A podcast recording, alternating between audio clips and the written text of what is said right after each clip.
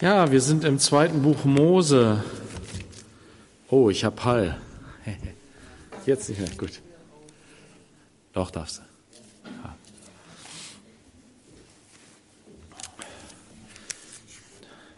Das Ende aller Corona-Maßnahmen ist nah. ja, fast alle. Aber wir gucken mal, was da genau so auf uns zukommt. Wir sind im zweiten Buch Mose, Kapitel 33. Und es ist ein, ein erstaunliche, sind erstaunliche Kapitel hier. Ähm, insbesondere in Bezug darauf, dass wir oft so ein falsches Bild haben von Gott im Alten Testament. So eine tiefe falsche Prägung, die oft so tief drin sitzt bei manchen Menschen. Und es ist die uralte Irrlehre des Markion aus dem zweiten Jahrhundert nach Christus, die er in die Welt gesetzt hat. Diese Irrlehre, die besagt, es gibt zwei Götter, einen bösen und einen guten. Und der böse Gott, das ist der Gott des Alten Testaments, der alles geschaffen hat. Und das andere, das ist der gute Gott, das ist Jesus Christus, der Erlöser. Und das ist natürlich eine totale Irrlehre. Und wenn man die Bibel liest, dann wird einem das offenbar, dann wird einem das klar. Gerade wenn wir hier im Alten Testament lesen, im zweiten Buch Mose. Im zweiten Buch Mose sehen wir denselben Gott, der alles geschaffen hat, der alles gut geschaffen hat. Schon im ersten Buch Mose sehen wir den gnädigen Gott, der seine Schöpfung auf den Sündenfall hin nicht auslöscht, sondern Gnadenzeit gibt, Zeit zur Umkehr, Zeit zur Buße, der versorgt, der segnet, obwohl es unverdient ist. Den gnädigen Gott sehen wir von Anfang an in der Bibel. Und so geht es weiter, bis hin dahin, dass er sich ein Volk erwählt, das ein halsstarriges Volk ist. Und dass er dieses halsstarrige Volk, nachdem er den Bund mit ihnen geschlossen hat, diesen Ehebund, im Grunde, wenn du so willst, in den Flitterwochen begehen sie schon Ehebruch. Und er verwirft sie nicht. Er löscht sie nicht aus. Ja, es ist in ihm diese, diese, diese Sehnsucht nach Heiligkeit und Gerechtigkeit ist in ihm. Er sagt, Mose, lass mich doch dieses Volk auslöschen, ich fange mit dir neu an. Es gibt in Gott diese, dieses, dieses Wesen, diesen Charakter der heilig, absoluten Heiligkeit keine Gemeinschaft mit der Sünde haben möchte, mit dem Bösen, mit der Selbstsucht, mit der zerstörerischen Kraft der Rebellion, der Unordnung der Eigenmächtigkeit.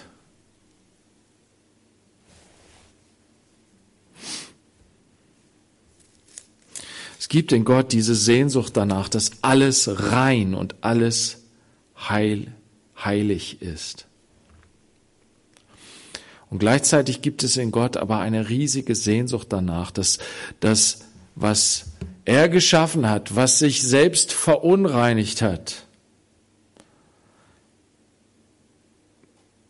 es nicht zu verwerfen, nicht zu verderben. Bei den Propheten in Hesekiel sagte das auch einmal so schön. Gott will nicht den Tod des Gottlosen, sondern dass der Gottlose umkehrt.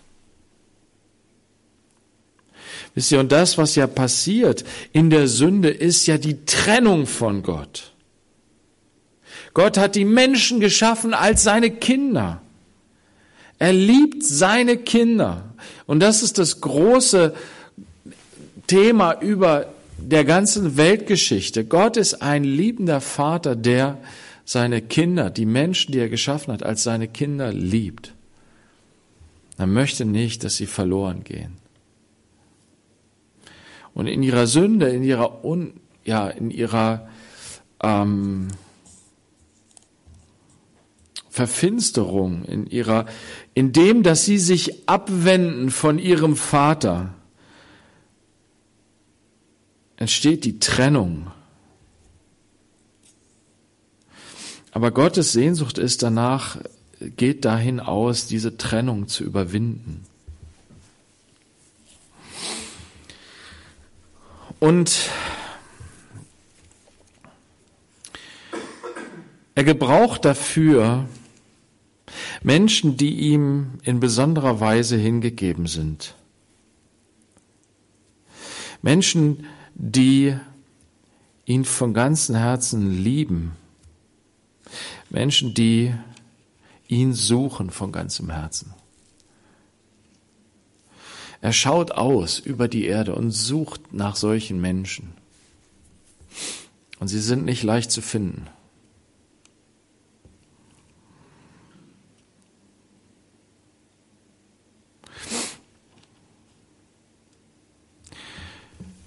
Und es sind immer auch Menschen, die nicht von sich aus heilig und gerecht und gut sind, sondern es sind Menschen, die auf die Gnade und Zuwendung Gottes in besonderer Weise reagieren, die offen dafür sind.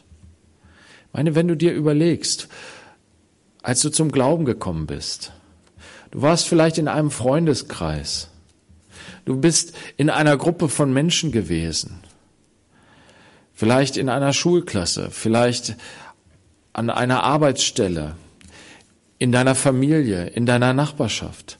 Du bist zum Glauben gekommen, aber wer noch? Bist du denn der Einzige, der das Evangelium gehört hat? Aber du hast reagiert. Du hast es nicht einfach links liegen gelassen, sondern du hast dein Herz für den lebendigen Gott geöffnet. Und wir sehen das hier auch im Volk Israel. Nur weil sie alle Nachkommen Abrahams sind, heißt das nicht, dass sie alle ein offenes Herz für Gott haben. Sie haben ein gutes Erbe. Sie haben einen großen Segen empfangen durch die Offenbarungen Gottes in Abrahams Leben und in Isaaks Leben und in Jakobs Leben. Sie haben einen großen Schatz, in dem sie, in dem Gott ihnen gezeigt hat, ich liebe euch, ich bin euer Retter, ich hole euch heraus aus allem Elend. Ich führe euch in die Freiheit. Aber selbst das bewegt nicht jeden Menschen dazu, sein Herz zu öffnen und Gott zu suchen. Und jetzt sind wir hier in Kapitel 33, nachdem das Volk als Ganzes sich versündigt hat. Unter den Führern, die ähm, sie nicht richtig geführt haben,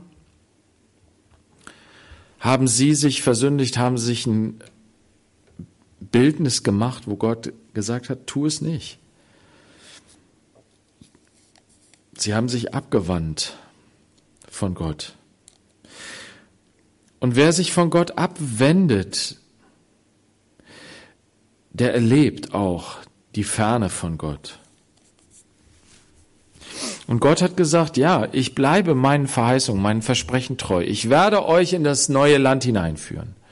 Ich werde das machen. Ihr werdet in dieses Land kommen, ihr werdet dieses Land genießen, aber ich werde mich nicht in eure Mitte hineinbegeben, weil ihr ein halsstarriges Volk seid. Das Wunder, was hier geschieht, ist, dass tatsächlich das Volk begreift, dass da etwas nicht stimmt an dieser Sache. Die Menschen, wisst ihr, die sind so schnell dabei, dass sie die Segnungen nehmen, den, der aber segnet, dahinter vergessen, ihn guten Mann sein lassen.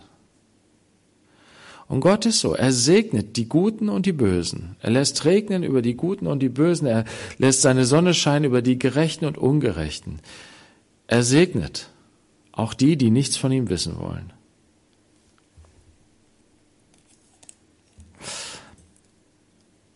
Aber wie wunderbar ist es zu sehen, dass sein Volk diese Rede Gottes ernst nimmt, beherzigt und ein Stück weit Buße zeigt, umkehrt, wieder neu sich darauf ausrichtet, worum geht es eigentlich? Es geht nicht um die Segnungen, die wir von Gott bekommen.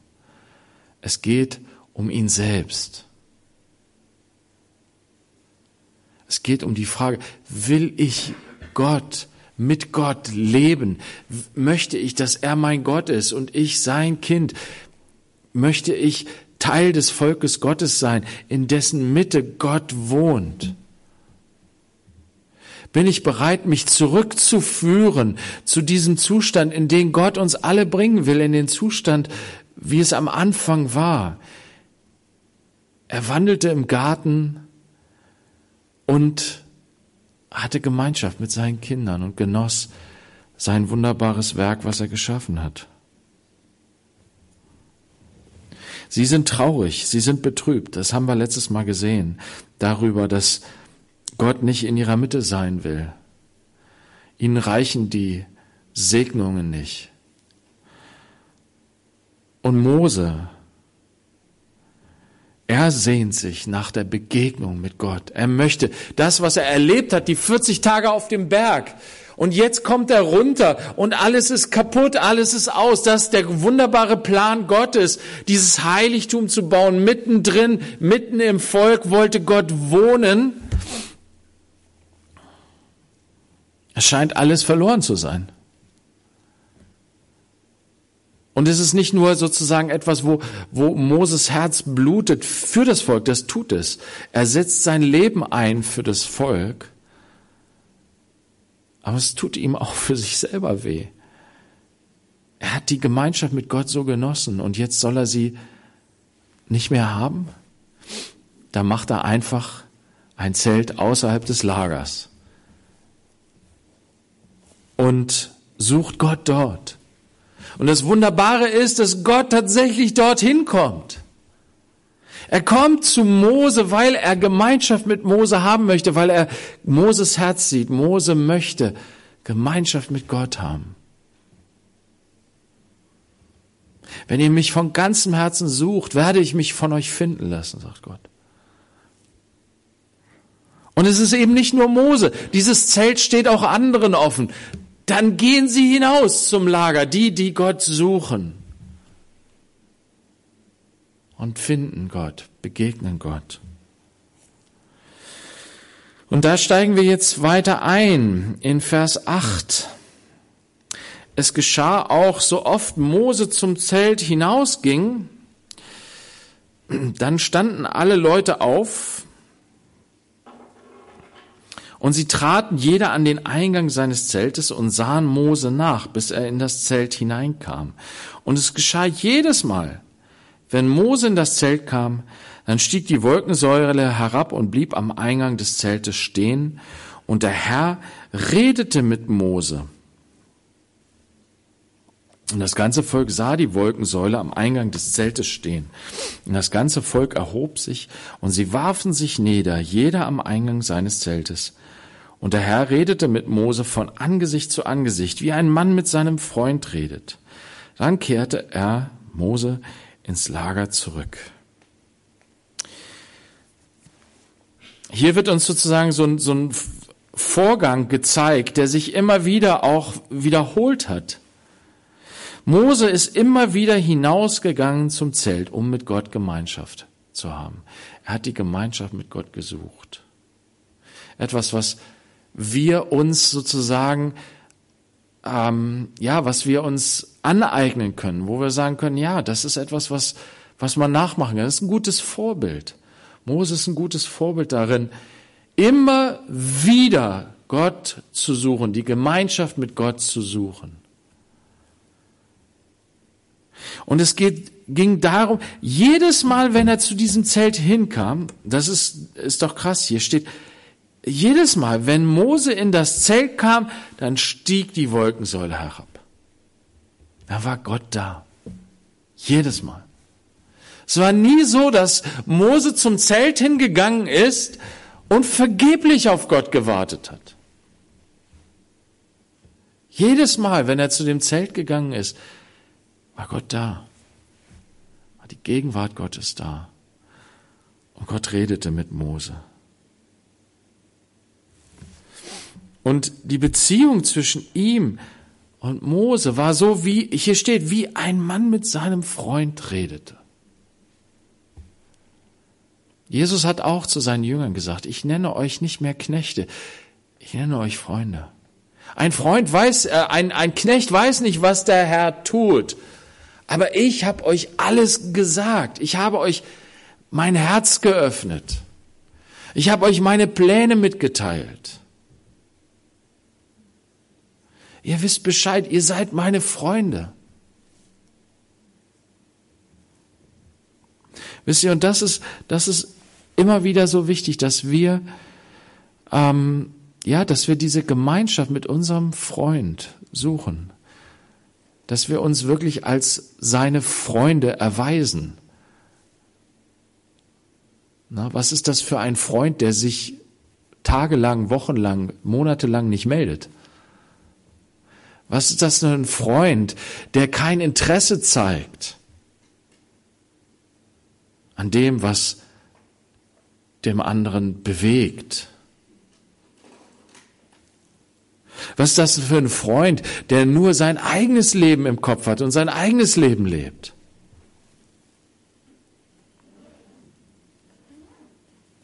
Gott sucht nach Menschen, die seine Freunde sind.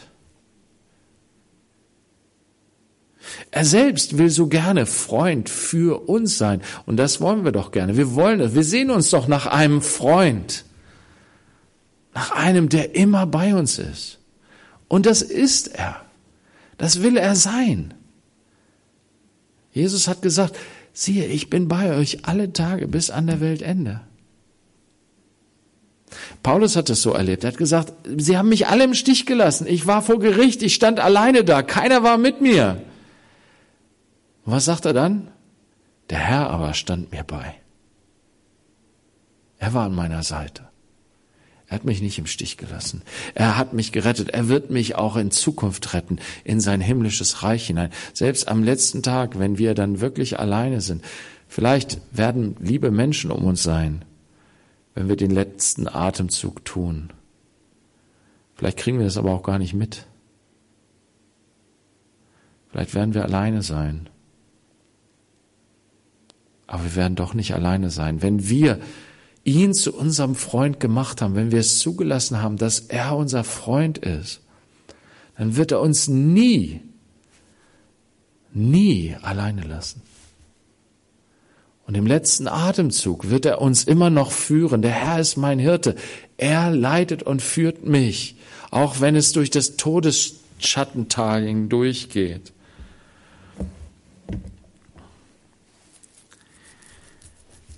Und das hat, das hat Jesus uns eröffnet. Wir gehörten doch gar nicht zum Volk Gottes. Aber er hat uns da mit hineingenommen, hineingeführt. Durch sein Opfer hat er das getan. Hat er Be Vergebung für uns erwirkt. So wie Mose das hier, dieser Mann, der Gott sucht, der im Reinen mit Gott ist, der im Frieden mit Gott ist, der Gottes Freund ist. Er tritt ein für das Volk und er öffnet dem Volk diesen Weg. Ja, auch ihr könnt Gott begegnen in diesem Zelt. Und sie sehen das, sie sind, sie sind bewegt davon. Sie sehen, wie dieser Mose sich einsetzt für sie und die Gegenwart Gottes wieder hineinholt in das Volk. Sie sehen die Wolke wieder und sie wissen, Gott ist doch wieder uns nahe. Und das bewegt sie. In Respekt und Achtung stehen sie auf vor Mose. Derjenige, der sich so hineingekniet hat, der sich im Gebet hingegeben hat für sie. Und das inspiriert sie dazu, Gott selbst anzubeten. Sie sehen, dass Gott gegenwärtig ist und sie fallen auf ihre Knie und beten an. Mose hat einen unglaublich starken Einfluss auf das Volk auch. Nicht nur auf Gott, sondern auch auf das Volk. Er, in seinem, in seiner Fürbitte bewegt er Gottes Herz sozusagen. Und ich würde immer sagen, es ist, in Wirklichkeit ist es natürlich andersrum. Gottes Geist bewegt Mose dahin, so zu beten, wie es Gott wohlgefällig ist. Gott erhört keine Gebete, die nicht seinem Willen entsprechen. Aber wir sehen, dass, dass Mose ringt mit Gott sozusagen und ihm auf, na, ihm sozusagen und, und Gott nimmt uns dann sozusagen hinein in diesen, in diesen Kampf, der in Gott ist. Es ist eben nicht, sind nicht die zwei Götter. Das ist der eine Gott, der heilig ist und der aber auch gnädig ist.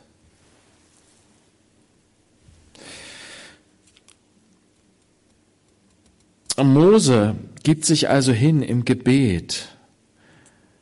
Und Gott sucht auch Fürbitter.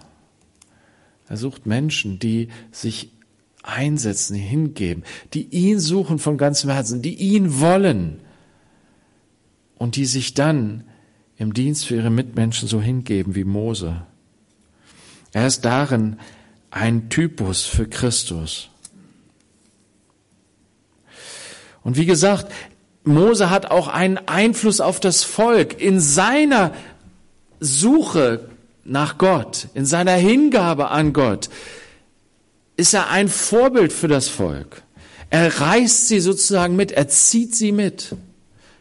Und er ist darin ein guter Leiter, ein Leiter, so wie Gott es möchte. Er ist nicht so wie Aaron, der sich vom Volk hat zur Sünde hinreißen lassen, sondern er zieht sie mit in die Anbetung. Und jetzt sehen wir am Schluss hier noch eine wunderbare Sache. Da sehen wir nämlich noch einen jungen Mann. Er ist der Diener von Mose, wird hier gesagt. Josua war ähm, ein, ein junger Mann, der gegen die Amalekiter gekämpft hat ne? und den Sieg errungen hat. Aber wie hat er den Sieg errungen? Mit Gebetsunterstützung von Mose. Und er wurde dann zum Diener des Mose. Er ist mit auf den Berg gestiegen. Er war nicht mit unten, mitten unten im Volk. Er hat sich nicht versündigt wie das Volk. Er hatte auf Mose gewartet, 40 Tage lang. Und er ist Gott treu geblieben. Und als sie wieder runterkamen und Mose dieses Zelt aufbaute, dann zeigt sich der Charakter von Josua, dem Jehoshua, dem Jesus. Ihm reicht es nicht ab und zu ins Zelt zu gehen. Nein, er will immer, die ganze Zeit mit Gott Gemeinschaft haben. Das steht hier in Vers 11 am Ende. Sein Diener Josua aber, der Sohn des Nun, ein junger Mann, wich nicht aus dem Innern des Zeltes. Mose hatte das Zelt aufgebaut. Er hatte dem Volk Israel gezeigt, hey, wir können, ihr könnt Gott begegnen. Geht hinaus vor das außerhalb des Lagers und sucht Gott und er wird sich euch offenbaren. Und Josua na, nimmt seinen Herrn, sein ähm, großes Vorbild beim Wort und sagt, okay, wenn das stimmt, dann ziehe ich da ein. Wunderbarer junger Mann, der es ernst meint mit der Gemeinschaft mit Gott. Wir gehen weiter in Vers 12. Mose nun sagte zum Herrn, und jetzt wird uns ein Gespräch zwischen Mose und Gott hier in dieser Situation uns geschildert. Mose zeigt uns hier sozusagen seine Kommunikation mit dem Herrn, beziehungsweise der Herr zeigt es uns. Mose ist ja nicht mehr da. Er hat es aufgeschrieben. Und Gott hat es uns zukommen lassen, dass wir es lesen können. Jetzt hier, weiß nicht wie viele tausend Jahre, drei, dreieinhalbtausend Jahre später. Mose nun sagte zum Herrn, siehe, du sagst zu mir, führe dieses Volk hinauf. Aber du hast mich nicht erkennen lassen, wen du mit mir senden willst. Wo du selbst gesagt hast, ich kenne dich mit Namen, ja, du hast Gunst gefunden in meinen Augen. Und nun, wenn ich also Gunst gefunden habe in deinen Augen, dann lass mich doch deine Wege erkennen so dass ich dich erkenne, damit ich Gunst finde in deinen Augen. Und bedenke, dass diese Nation dein Volk ist. Man sieht, er ist immer noch im, am Ringen mit Gott. Gott hatte gesagt, ich sende nur einen Engel. Und Mose nimmt ihn jetzt beim Wort und sagt, was ist das jetzt für ein Engel? Ich will es genau wissen, Gott. Und ich bin doch dein Freund. Und so wie Jesus gesagt hat, ich, ich habe euch alles gesagt, deswegen nenne ich euch Freunde, sagt Mose hier auch, Gott, wenn ich denn dein Freund bin, warum erzählst du mir denn nicht genau, was los ist, was Sache ist? Und er ringt immer noch darum, dass Gott das Volk Israel als sein Volk wieder annimmt. Und ja, hier geht es eben nicht nur darum, dass er die Wege Gottes erkennen will, sondern er will Gott selbst erkennen. Ich will dich erkennen. Indem ich erkenne, welche Wege du gehst, möchte ich dich, Gott, erkennen.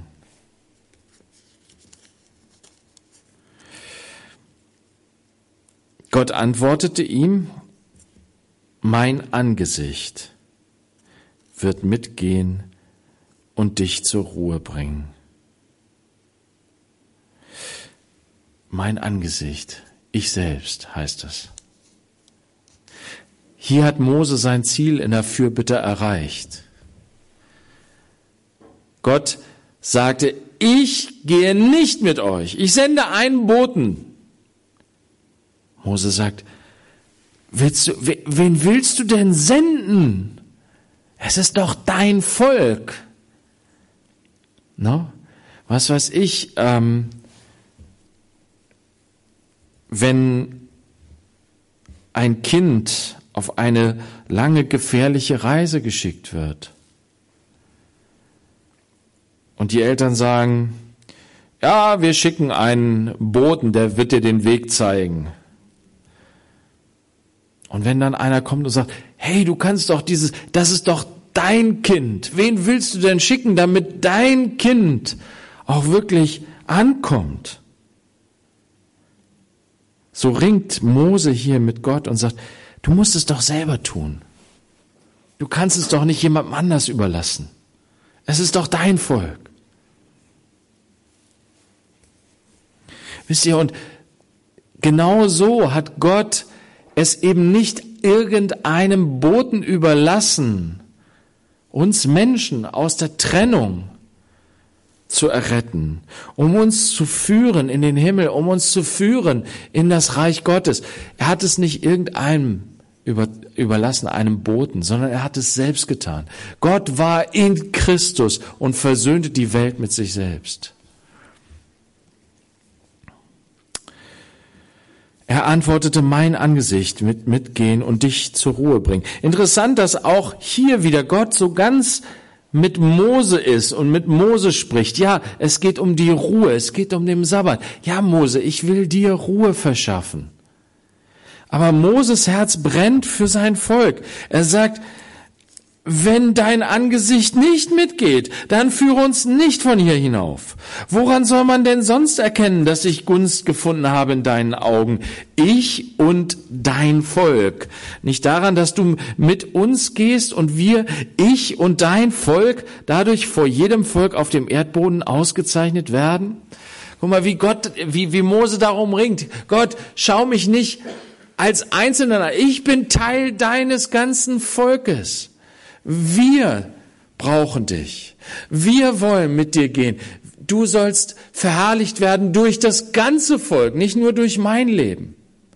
Das ist wirklich das Herz eines Fürbitters, der nicht nur auf sich und sein Leben ausgerichtet. Ich will's in den Himmel schaffen. Ich will das Ziel mit Gott erreichen. Nein, ich möchte, dass die anderen auch das Ziel erreichen. Da brauche ich mehr von. Von diesem Geist, dass ich darauf ausgehe, äh, Sie sollen es schaffen. Wir wollen es gemeinsam schaffen. Diesen Blick dafür, dass wir nicht nur einzelne Atome sind. Wir sind ja so in unserer modernen Gesellschaft, in unserer modernen Welt sind wir so, so individualisiert. Jeder ist so ein eigenes Atom für sich, so ein freischwebendes Atom. Aber Gott sieht uns als seinen Leib und er hat den Leib erlöst, damit der ganze Leib gereinigt und ihm entgegengezogen wird in der Entrückung. Wir wollen nicht, dass einer fehlt. Deswegen sagt der Hebräerbrief, lasst uns aufeinander Acht haben.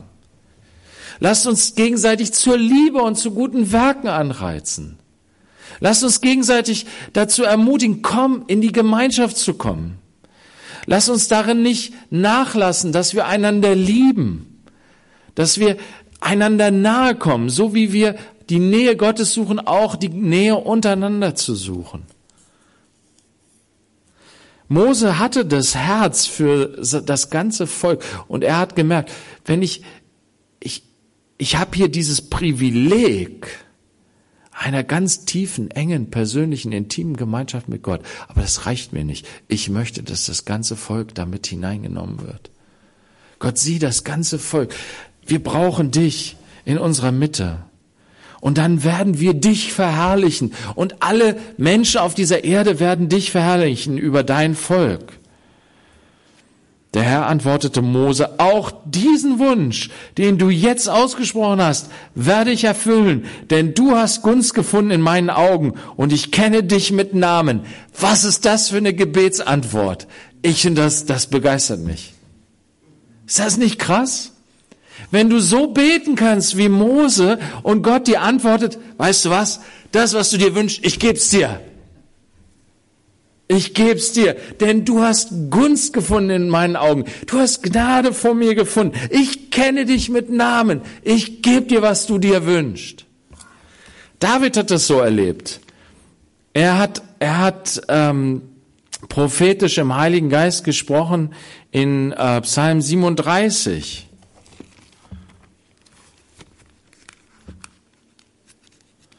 ermutigt er uns.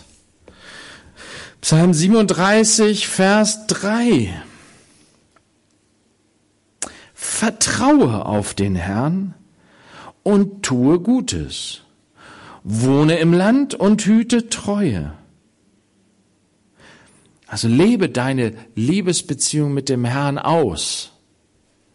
Dadurch, dass du seinen Geboten folgst, natürlich dass du ihn ernst nimmst. Dass du mit ihm lebst. Wenn du mit ihm lebst, wenn du ihn liebst, wenn du so mit ihm gehst, dass du ihm vertraust und deine Lust an ihm hast, Vers 4, und habe deine Lust am Herrn, so wird er dir geben die Bitte deines Herzens. Luther übersetzt, er wird dir geben, was dein Herz wünscht. Unsere Wünsche sind unrein von, von, aus unserem Fleisch heraus. Aber wenn wir durch Christus gereinigt ein neues Leben anfangen, mit ihm gehen, ihm vertrauen, seine Kinder sind, und Paulus sagt, die, die sind die Kinder Gottes, die vom Geist Gottes sich leiten lassen die also geleitet vom Geist Gottes gehen und leben. Das heißt nicht, dass sie perfekt sind und fehlerlos. Aber das heißt, dass sie Tag für Tag mit dem Herrn gehen. Dass sie von ihm lernen, dass sie wachsen in ihrem Glauben, dass sie sich ausstrecken nach ihm, dass sie ihn suchen, dass sie hinausgehen zum Zelt, so wie Mose und die Gemeinschaft mit Gott suchen und die Veränderung, die durch seinen Geist geschieht.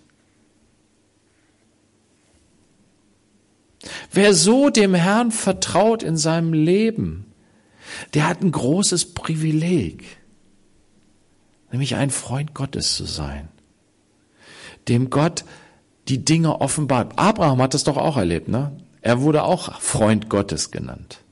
Und in der Geschichte, wo, wo er Abraham besucht und dann weiterzieht nach Sodom, um Gericht über Sodom zu halten. Was passiert da? Gott sagt, wie kann ich Abraham, meinem Freund, vorenthalten, was ich vorhabe? Ich werde es ihm sagen. Und dann fängt Abraham auch an zu bitten und zu beten für Sodom. Ganz mutig. So wie Mose hier. Wisst ihr, wenn wir so eine Freundschaftsbeziehung zu Gott haben, da brauchen wir keine Angst im Gebet zu haben. Dann brauchen wir nicht vorsichtig zu sein im Gebet. Na, wir sind oft so vorsichtig, wir formulieren oft so vorsichtig, oder? Weil wir denken so, oh, ich will nicht irgendwie was beten, was nachher irgendwie zu, zu, ähm, na, zu mutig ist. Und es hat seinen Grund eigentlich darin, dass wir gar nicht diese Freundschaftsbeziehung zu Gott haben, wie Mose oder wie Abraham. Aber Gott will uns eigentlich dahin führen. Er will, dass wir mutig sind. Lass uns mal lesen hier Lukas 18 ganz kurz nur. Jesus sagte ihnen aber auch ein Gleichnis dafür, dass sie alle Zeit beten und nicht ermatten sollten und sprach, es war ein Richter in einer Stadt, der Gott nicht fürchtete und vor keinem Menschen sich scheute. Es war aber eine Witwe in jener Stadt und sie kam zu ihm und sprach, schaffe mir Recht gegenüber meinem Widersacher. Und eine Zeit lang wollte er nicht. Danach aber sprach er bei sich selbst, wenn ich auch Gott nicht fürchte und vor keinem Mensch mich scheue, so will ich doch, weil diese Witwe mir Mühe macht, ihr Recht verschaffen, damit sie nicht am Ende kommt und mir ins Gesicht fährt. Der Herr aber sprach, hört, was der ungerechte Richter sagt. Gott aber sollte er das Recht seiner Auserwählten nicht ausführen, die Tag und Nacht zu ihm schreien, und sollte er es bei ihnen lange hinziehen? Ich sage euch, dass er ihr Recht ohne Verzug ausführen wird. Doch wird wohl der Sohn des Menschen, wenn er kommt, den Glauben finden auf der Erde? Das ist es. Wird er den Glauben finden? Und das soll unsere Ermutigung sein aus diesem Gebet von Mose hier. Mit Glauben zu beten, im Vertrauen ihm zu nahen, mit ihm Gemeinschaft zu haben, mit ihm zusammen zu leben und dadurch dann mutig zu werden im Glauben. Nicht nur für uns selbst, sondern vielmehr für die Menschen um uns herum die verloren sind, für die Menschen, für die Geschwister, die vielleicht auf Abwägen sind oder die eingeschlafen oder müde geworden sind. Für sie zu beten darum, dass Gott uns alle zusammenführt in das Land, worin Milch und Honig fließt und dass er in unserer Mitte zieht. Und Gott sagt, du hast Gnade vor mir gefunden. Ich kenne dich mit Namen, Mose. Ich kenne dich. Ich kenne dein Herz. Und ja, ich tue das gerne. Na? Jakobus sagt, wir haben nicht, warum? Weil wir nicht bitten. Und wir bitten falsch. Wir bitten aus unserem Fleisch heraus. Deswegen bekommen wir es nicht. Aber Gott gibt uns so gerne, wenn wir nach seinem Willen, nach seinem Herzen beten, wenn unser Herz mit seinem in Einklang schlägt. Und sein Herz ist voller Gnade, voller Barmherzigkeit, voller Liebe, auch gegenüber den Sündern. Er möchte so gerne vergeben, er möchte so gerne segnen, er möchte so gerne die Menschen in seine Nähe ziehen, so wie, Mo, wie er Mose als seinen Freund behandelt und mit ihm umgeht. Er möchte so gerne auch jeden anderen Menschen. Und wisst ihr, das steigert sich hier jetzt noch. Also Mose reicht es. Er wird immer kühner in seinem Gebet. Er sagt, jetzt lass mich deine Herrlichkeit sehen. Was sagt er hier? Ich möchte, oh, ich möchte so nah dir kommen, Gott. Das geht schon fast so wie, wie ins hohe Lied jetzt, wo wir gerade drin sind. Na, dieses, ich möchte dich ganz erkennen, Gott.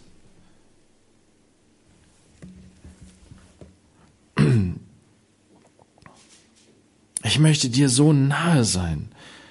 Ich möchte, ich möchte deine ganze Herrlichkeit sehen, Gott. Und wisst ihr, Gott sagt nicht, nein. Nein. Gott, es, es gibt bestimmte, na, er, er sagt, es gibt Dinge, die du nicht sehen kannst, Mose. Das sagt er ihm, ganz klar. Aber weil er, weil er Mose liebt und weil er sein, sein Herz sieht und seine Sehnsucht, sagt er, ja, ich werde einen Weg eröffnen, dass du etwas von meiner Herrlichkeit empfangen kannst. Ich werde all meine Güte an deinem Angesicht vorübergehen lassen und den Namen Jahwe vor dir ausrufen. Ich werde gnädig sein, wem ich gnädig bin, und mich erbarmen, über wen ich mich erbarme. Ja, und dann geht das hier so weiter. Ähm, das werden wir nächstes Mal betrachten. Lass uns echt, es lohnt sich, mit Gott zu gehen. Wir können, wir dürfen uns freuen darüber. Durch Jesus können wir in so einer tiefen Liebesbeziehung mit Gott leben, so wie Mose, noch viel mehr. Wir können ein Freund Gottes sein. Er kennt dich mit Namen. Er hat dich erlöst. Er hat sich selbst für dich hingegeben. Am Kreuz hat er dich gesehen, ganz persönlich. Er kennt deinen Namen. Er kennt dein Leben.